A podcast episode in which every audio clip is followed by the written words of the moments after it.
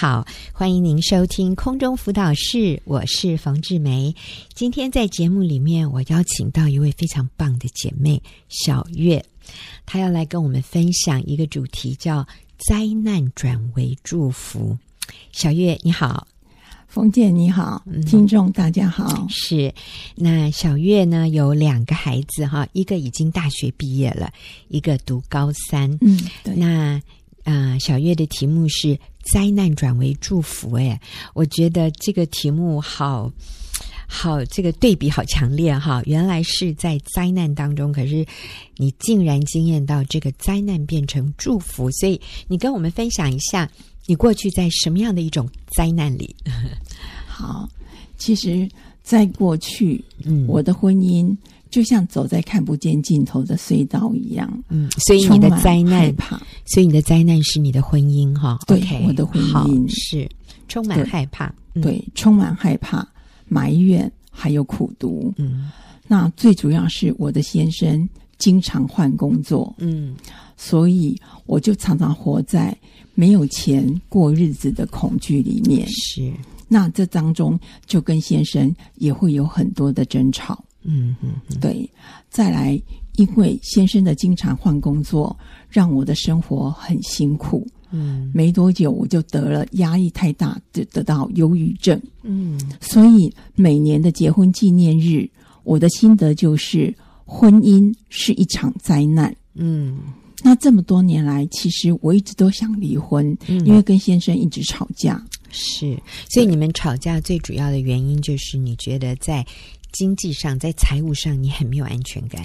对，很没有安全感。嗯，哦，是啊，所以你也得了忧郁症。哦、对，也得忧郁症。嗯，对。可是我之所以没有离婚，是因为我觉得先生的个性应该会随着年龄渐增跟社会经验增加，会有所改变了。嗯，可是很奇怪的是，十几年过去了。他一点也没有改变，所以我们就三天一大吵，五天一小吵，嗯，一年吵过一年，嗯，直到去年二月，嗯，他又失业了，嗯，那这一次我终于下了很大的决心，我想要就切断这一份婚姻，嗯，所以我要搬出去，嗯，而且我要跟他离婚，是，所以我非常积极的找房子，嗯哼。在没找到房子前，为了展现我的决心，嗯、我也搬离先生的房间，和他分房。是，嗯、是。那可是，在教会的小组长知道以后，他非常关心我的，嗯、三天两头就打电话来劝我要冷静下来。嗯、是对，而且他告诉我说，夫妻离婚。不合上帝的心意，嗯，可是那时候我对圣经真的还没有很熟，嗯，所以我会觉得说，为什么离婚会不合上帝的心意呢？嗯，如果我这样子一直跟先生吵架，嗯，痛苦不堪，嗯，然后小孩子面对父母嗯，一天到晚吵架，伤害也很大。是，其实哈，小月刚刚所讲的啊。呃这些情况在许多的家庭里都经验到。第一个是经济不稳定啊，嗯，尤其是当先生工作不稳定、失业啊，找不到工作，或者太太觉得先生赚的钱不够花啊，所以女人好像啊，除了爱情之外，我们也觉得啊，金钱是我们安全感一个重要的来源。嗯，所以很多女人会。看不起先生，然后觉得非常没有安全感，想要离婚。不过我常常在想，她跟这个男人离了以后，他就会比较有安全感吗？哈，这个是一个迷思啦，啊，就觉得说我们在一起太痛苦了啊，我们还不如结束这个关系啊。那另外一个。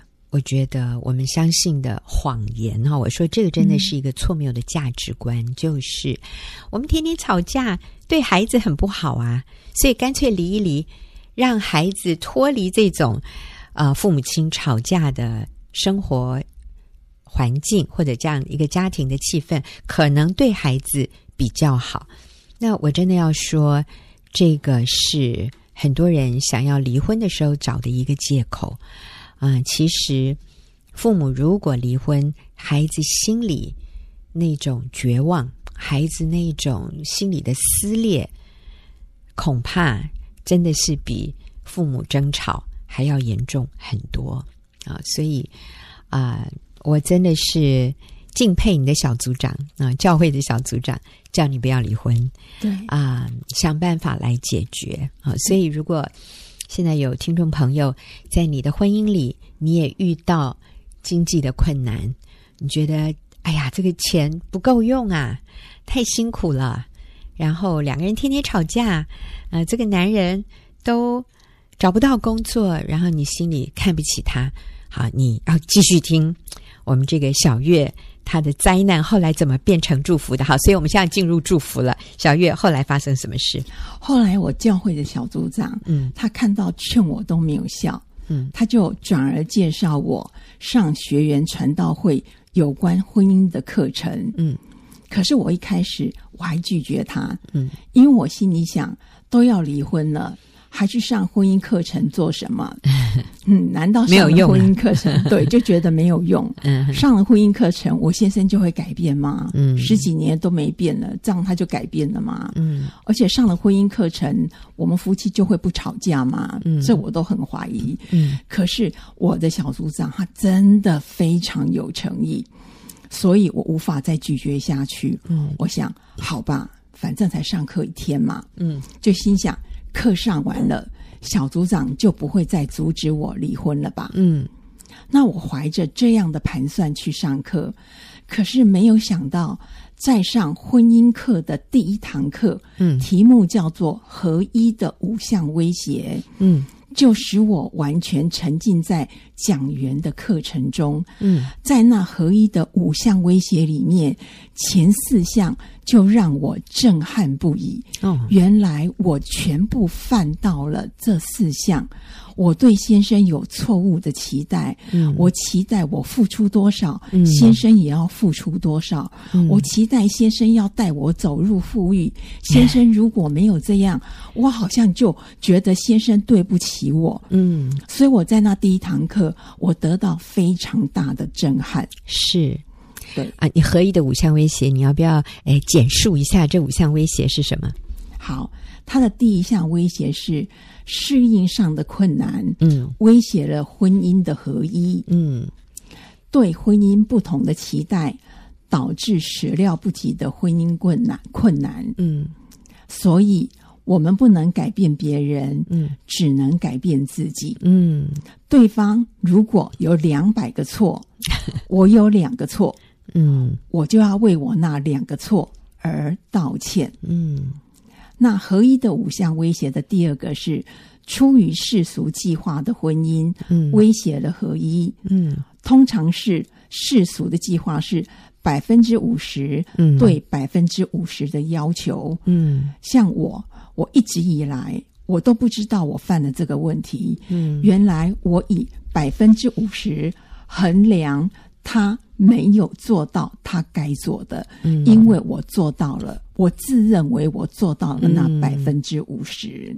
嗯，好，合一的第三项威胁是对人性自私的预期了解不够，嗯，威胁了合一。嗯，自私的弱点使我们变得挑剔。嗯，例如我在这么多年来，嗯，我常常基于。我的想法是，因为我很爱我先生，嗯，所以爱之深责之切，哎，我就常常会去念他，嗯，对，那其实是出于我的自私，嗯，对。嗯嗯，你好谦卑耶，小小月。好，我复习一下：第一个是适应上的困难，对；第二个是世俗计划的婚姻，就是五十对五十彼此要求的这种相处模式。嗯，然后第三个是自我中心，对啊，人类人人天性里面的自我中心、自私啊，会威胁婚姻的合一。好，第四个是什么？第四个是。无法解决的困难和试验，威胁了合一。嗯，因为在彼此谈恋爱中，我预期了他的角色，嗯，可是却没有预期到结婚以后，嗯，生活中会有哪些困难？嗯，对，因为在角色期待下，在恋爱中，嗯觉得这一切都是可以克服的。是，没有想到结婚以后他竟然会失业哈。对，所以啊、呃，我们面对失业、面对财务上的困境的时候，我们不懂得怎么样去面对压力、解决困难，我们反而让这些问题就把我们的关系破坏了。嗯、其实，如果我们正确的来面对问题，这些问题反而可能会让一对夫妻更彼此相爱，更彼此珍惜、依靠对方，或者是啊、呃、彼此帮补哈。但是，因为我们用错误的方式来面对婚姻中的压力和困难，所以这些困难反而就拆散我们。所以，这是第四个。婚姻的威胁就是，呃，没有用正确的方式来面对问题和压力。对，好，最后一个，最后一个是外遇的外遇。对，嗯，他刚才说他的婚姻就是一场大灾难呐、啊，可是这个灾难怎么转为祝福呢？就是当他明白了合一啊，婚姻的合一其实今天存在就有五项威胁，那他发现说，哇。这五项威胁，诶，说中了他的婚姻里面很多项啊，所以小月，你要说说看，这五项里面你中了几项啊？我中了四项，四项，除了外遇，啊、其他四个我都有，而且我非常的严重。哦，是对，原来我在这过程中，嗯、我一直试图改变我的先生。嗯嗯，就是。嗯、呃，只看到对方的问题，对，看不到自己的问题啊。所以除了外遇之外，哈，对这个适应上的困难、自我中心，哈，五十对五十的计划，还有这个，诶，无法或者说用错误的方式面对压力，错误的方式解决困难，这些你都犯了。对，好，那所以这个对你有什么影响？嗯，这个。让我在上课以后，嗯，我就知道了，原来神不止不喜悦离婚，嗯，他要求我们的是婚姻中的合一，嗯，而且我也明白了，妻子是上帝特别为丈夫设立的最重要的帮助者，嗯，我也在上课当中终于明白了，嗯，我不能改变先生，只能改变自己。嗯，因为改变先生是上帝的工作。是的，哦，这个是最重要的一个觉醒哈。如果我们每一个人都能够看到，在所有的人际关系里，我没有办法改变对方，我只能改变我自己啊，呃，你就突然发现，其实还蛮轻松的，不是像你想的那么绝望，那么没有路可以走。啊，所以小月，你在第一堂课你就发现了这个秘诀，这个关键就是我不能改变先生，我只能改变自己。改变先生的责任是上帝的责任，不是我的责任。所以这个有没有让你有那个豁然开朗的感觉？有，就让我豁然开朗的感觉，嗯、就有这一些新的认识。嗯、我当下，嗯，隔天开始我就停止了找房子。哦，是啊，对，我就停止找房子的行为，啊、好了，嗯、而且我第一堂课上完，我就打消了离婚的念头。嗯，对，我们那个婚姻课程一共有十堂课哈，你才上了一堂，你就打消了离婚的念头，我真的太感动了。好，接着你的灾难后来怎么变成祝福的？好，我是在一次一次的感恩中，嗯，夫妻关系越来越好，嗯，因为我除了去上学员的课程以外，嗯、我也参加了学员的妇女小组。是在小组里面，姐妹的分享都很敞开。嗯，我不需要隐藏自己，或者我要去伪装自己，嗯、都不用。嗯，那姐妹们大多人在受熬炼的环境里，嗯，可是她们没有悲情，反而充满着喜乐，让我讶异万分。是。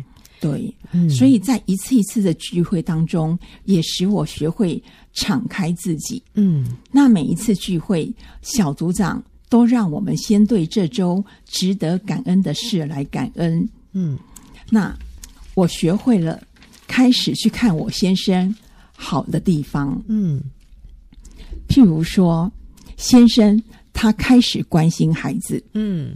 他竟然会主动纠正小孩子犯错的地方。嗯，在过去，纠正小孩子大多只有我在做。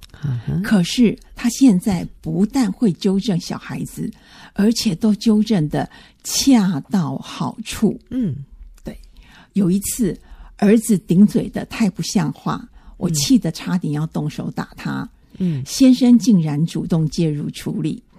要是以往，我真的不相信先生能处理好这一种事情。嗯，可是当天我决定敬重顺服先生的处理。嗯，没想到先生竟然处理到儿子主动来向我道歉。哦，是的，所以在一次一次的感恩中，我似乎感觉对先生的恨意逐渐减少。嗯，我们不仅不吵架，彼此还可以和颜悦色的交谈。所以小月，我听你这样子的分享，我觉得是你先改变，对不对？你自己的生命先改变。呃，我想你是开始欣赏你的先生，而不是一直在看他的缺点，所以他比较有自信。他在家里，他觉得他是有这个一家之主、这个父亲的身份，所以他会比以前更积极的参与在管教孩子的这个角色上面。嗯，对，嗯，然后你就发现说，诶，他怎么，诶，还这个管教的恰到好处？对，而且出乎我意料之外的好。是，所以你们的关系从那个时候开始就进入了良性循环，对，对不对？良性循环，以前是恶性循环，对，就是你嫌他，他就越自卑，嗯、他就越退缩，他就越有不负责任的一些表现，因为你你就认定他不负责任。可是当你改变了你对他的眼光，其实我觉得他真的都感受得到，诶。他就比较有自信，他觉得被接纳，他觉得被尊重，他甚至觉得被欣赏。哇，你知道，突然之间他的肩膀就挺起来了耶，他的背就就挺直了，然后他就可以运用上帝给他的权柄，在家里至少在管教子女的事情上。然后，其实当孩子看到爸爸，呃，肩膀硬了。哦，他也开始尊敬爸爸，所以他可以服从爸爸，他心服口服，还来跟你道歉。嗯，所以我真的鼓励哈，每一位妈妈，嗯，可能过去你也是那个管教孩子，孩子的事情都是你一手包的。我鼓励你邀请你先生一起进来，跟你一起来，啊、呃。管教你们的孩子，来教育你们的孩子，有什么样的决定，你跟他商量。如果你先生拒绝参与，但是你可以跟他商量，你可以问你先生说：“孩子现在有这样的状况，你觉得我这样处理好不好？”听听他的想法。那先生感觉到被尊重，感觉到你。不再指责他说你都不管啊，或者呃，你你你管的不好啊。我们要么就是嫌先生做的不对，要么就是嫌他都不管事哈、啊。所以他一直在一种被嫌弃、被定罪、被控诉的情况里，他就越不想参与。嗯，但是其实孩子非常需要爸爸在家里来运用他那个一家之主的权柄。对，嗯。非常需要，所以其实关键也是我们呢，是我们做妈妈的啊，所以不要都说，你看他就是不负责任，其实他也需要你的鼓励，你可以邀请他，不再是用定罪啊、论断啊，然后生他的气的方式，而是邀请他或者询问他的意见。那我觉得有了他的背书，我相信孩子也会比较尊敬你，也会比较愿意服从。好，所以你们在亲子关系上面有很大的突破，还有什么样的改变？还有就是我搬回先生的房间了。哦，对，其实一开始我还是不愿意搬回先生的房间。嗯，是学员的妇女小组的小组长。嗯，在我参加学员小组一几个月以后，他就问我。嗯你可以搬回先生的房间了吗？他一直问这个话，刚开始我是不知所措的，嗯，因为毕竟分房了好几个月，嗯，突然要搬回先生的房间，我心里有一些纠结，嗯，我就问小组长说：“我可以做得到吗？”嗯，小组长非常轻柔的说：“当然可以。啊。”好，小组长都这样说了，那我应该要顺服。嗯，所以回家以后，我想我就提出来跟先生讨论一下。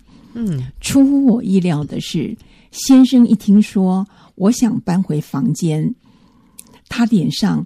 挂出合不拢嘴的笑容啊，让我到现在都还记忆犹新。是，所以当天晚上我立刻搬回先生的房间。嗯，感谢主，当天我心里也没有任何勉强的感受。嗯，我反倒觉得做对了一件事。嗯，先先生非常的开心。嗯，儿子呢，他对我搬回。爸爸的房间也觉得妈妈你做的真好啊，真好。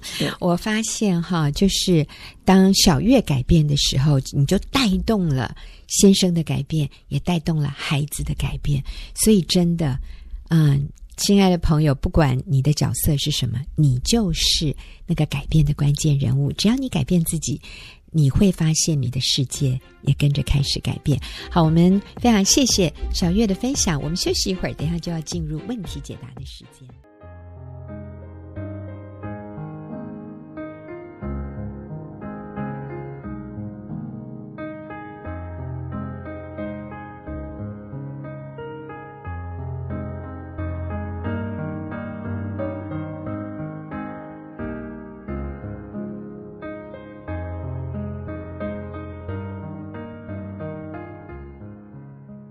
朋友，您现在所收听的是空中辅导室，进入我们问题解答的时间。今天跟我一起回答问题的是小英，那小英也是我呃学员妇女施工的小组长。小英你好，嗯，冯姐你好，大家好，好。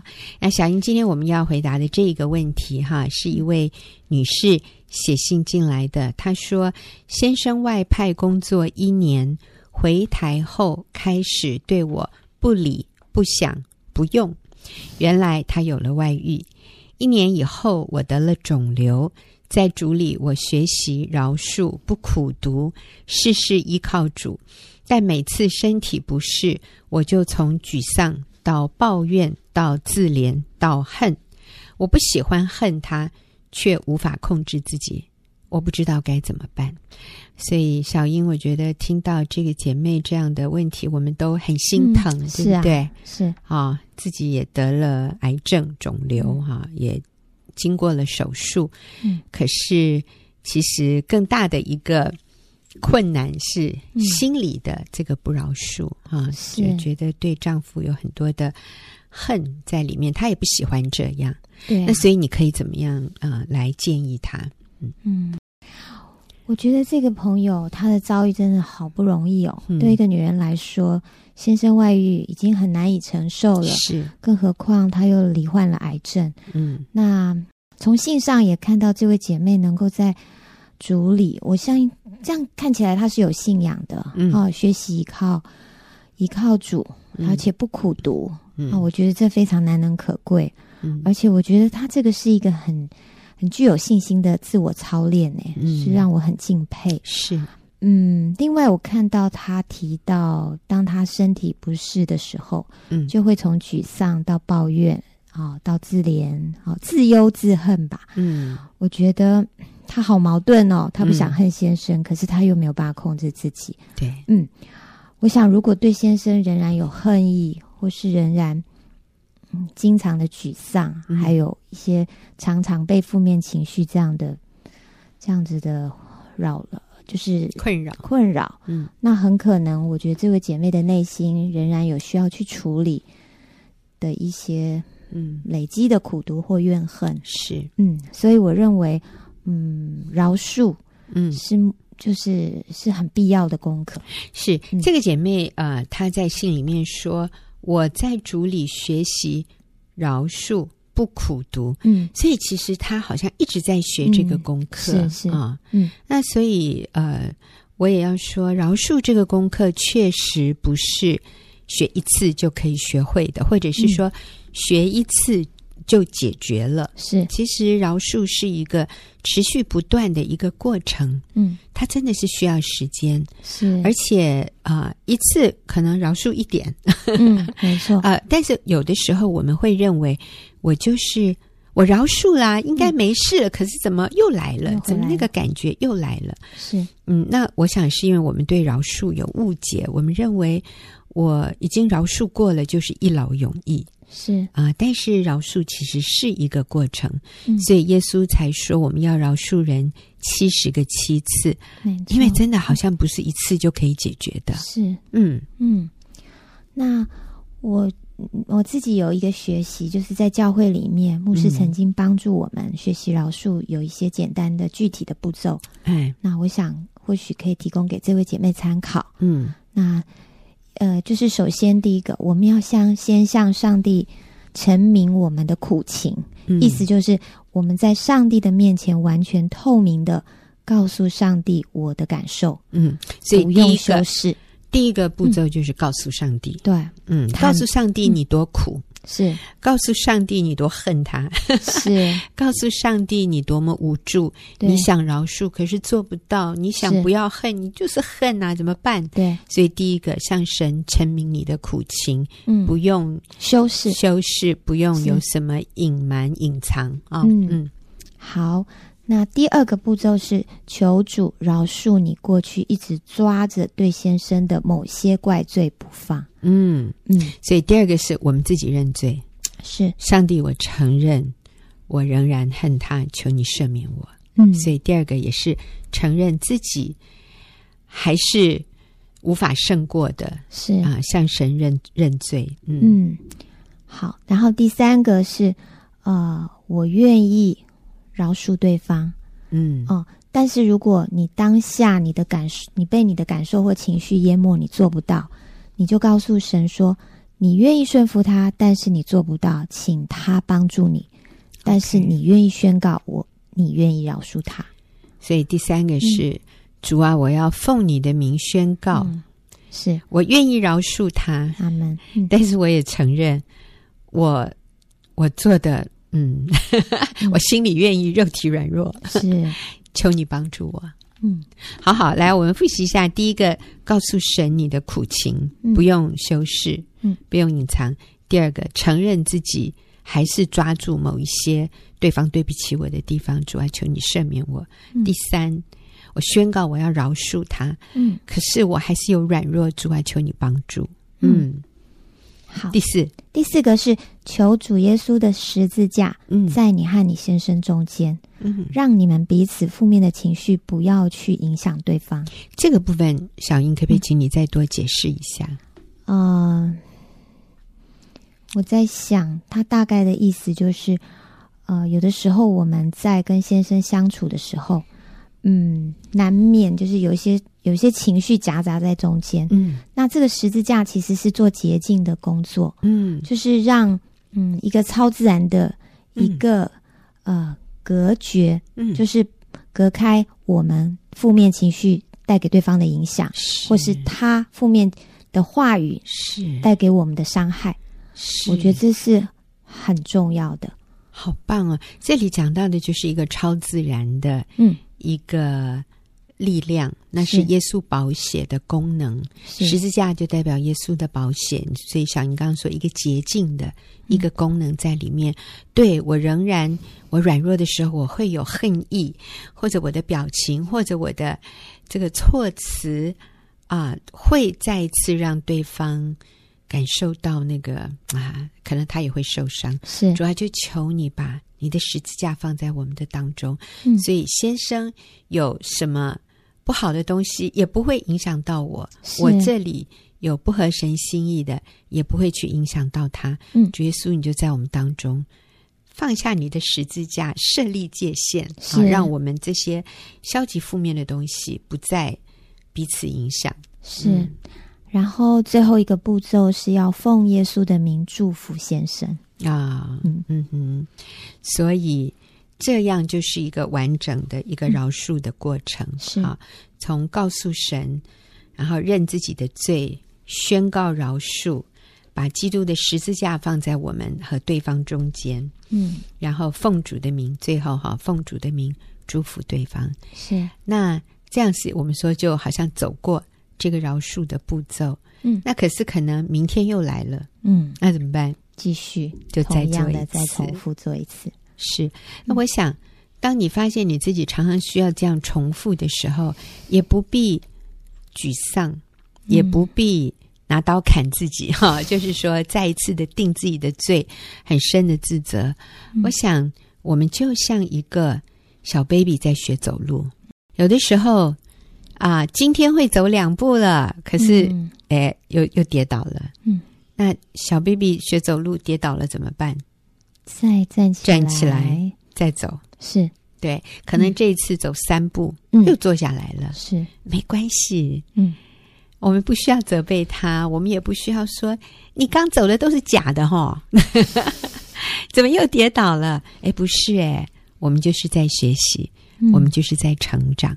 啊、uh，那小英，好像你自己也曾经在饶恕这个部分有学习一个很深刻的一个、嗯、一个功课哈，你要不要说说看？嗯，好，我呃，我妈妈她生了五个女儿，嗯、一个儿子，嗯，呃，我是夹在我我的排行是老六，然后所以可想而知，妈妈是生了四个女的之后，然后生了儿子，嗯，对。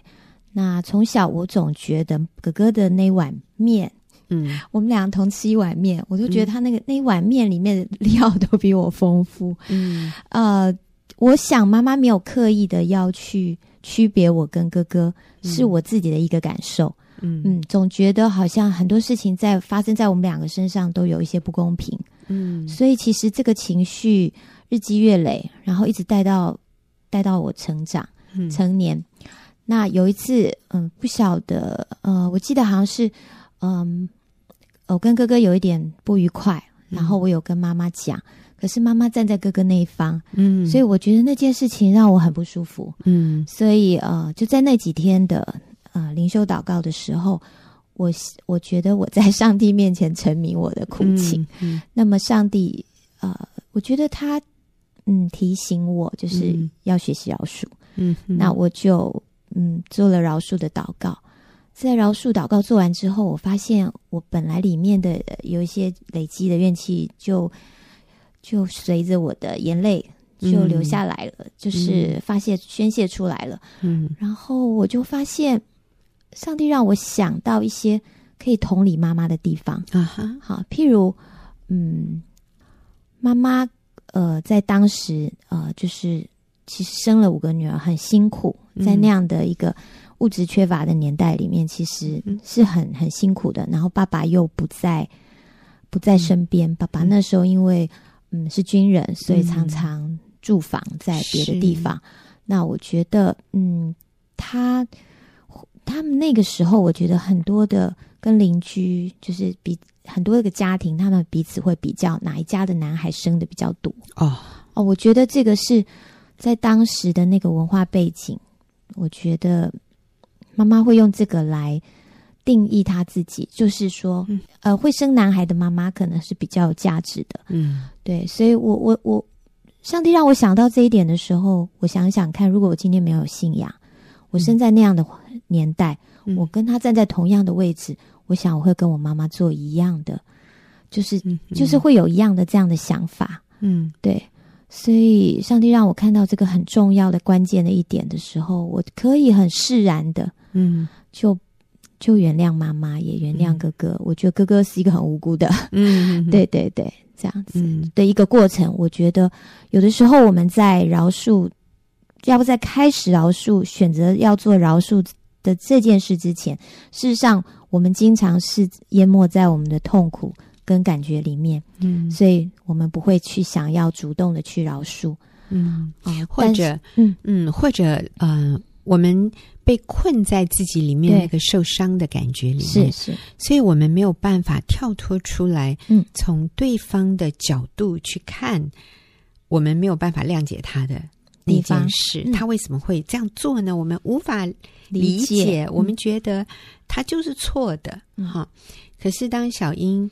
从妈妈的时代背景，还有当时的困难，还有周边的环境，还有这些声音，嗯，去看妈妈为什么会有这种重男轻女，嗯、呃，明显的重男轻女的，呃，这样的行为、这样的观点的时候，哎，你突然可以谅解他，你突然可以更了解，嗯，同理，其实妈妈这样做，她不是要伤害你，她也不是要。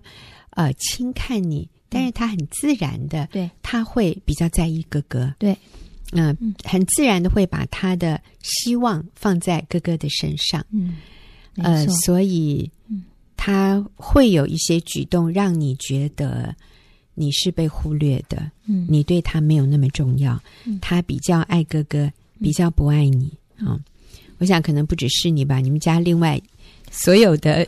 女儿可能都有类似的感觉，是，但是我相信我妈妈是爱我们每一个人的，是，真的是。如果你问她，她一定会说：“我爱你们每一个人都一样。”可是你们的观察是没有不一样。妈妈，你讲的不对，是不一样。我想连妈妈自己都，嗯，也没有办法去厘清这些纠结。是，是，可是当你可以退一步，站在她的情况。去设想的时候，你发现，嗯，你比较容易原谅他，嗯、是，嗯，而且我发现后来这个问题不太困扰我了，嗯，嗯，我就觉得非常的感恩，是，所以其实小英现在跟妈妈的关系好到不行，对不对？很好，我们很好，对，以前那些问题都没有了，嗯。嗯，所以我也在想哈，啊、呃，我想今天配偶有外遇的，嗯，是还蛮多的。嗯，我真的真的是很不幸的哈、哦，要这样说。嗯、今天我们自己不要有外遇啦，绝对不要。可是配偶有没有外遇，有的时候真的也不是我们能控制的。其实，如果你的配偶有外遇，那我们就来用这样的方式来想一想。像这个，诶，写信进来的这位女士哈，嗯、她的第一句话就是：先生外派工作一年，嗯、回台以后开始对我。不理不想不用，所以我们知道先生有外遇，是因为他与妻子分隔了一年，而且是在外地，嗯，可能在国外。是，那我们可不可以想象一个一个男人单独在国外工作，嗯，呃，有一年的时间，嗯，他在那样的一个情况里面，如果发生了外遇，这个背后有哪些可能的原因？嗯，我想第一个就是。落单嘛，嗯哼，嗯，就是与妻子分开住，是。哦。再来，我想男人就是在生理的需要上，他们很容易受到试探，是，嗯啊、呃，他觉得孤单，心理上他觉得孤单，然后在生理上，嗯、他的需要也是一个很真实的，嗯，这个时候再加上，嗯，有试探。是。哈，那我想，因为今天整个全 globally，我说全球的这种两性关系的开放，我我不晓得他是外派到什么国家，嗯、呃，但是呃，其实有很多女性非常了解男人的这个弱点，所以可能也是有可能真的是女性的这一方去。主动的试探、诱惑，嗯，也说不定哈。所以在这样的一个情况里面，这个男人孤单，太太不在身边，嗯，然后也没有朋友，也没有这种益友在旁边劝他、监督他，通常都是损友啦，大家都一起跳下去算了。呃，所以他那个时候软弱，嗯，那他接受试探，是。这个是。我们可以想象的出来的，嗯，当然，我们绝对不是认同说这样的行为是情有可原，我们不是这个意思哦，嗯，啊，如果你是男性或者女性，你配偶不在身边，你是没有任何理由可以合理化自己有外遇或者落入试探，这个我们绝对不可以让自己的行为合理化。可是今天，如果是对方犯了这样的错，其实我们也是可以进入那个情境去想。当我不在他身边，我们夫妻没有生活在一起，那其实是大幅度的提高了对方受试探的几率。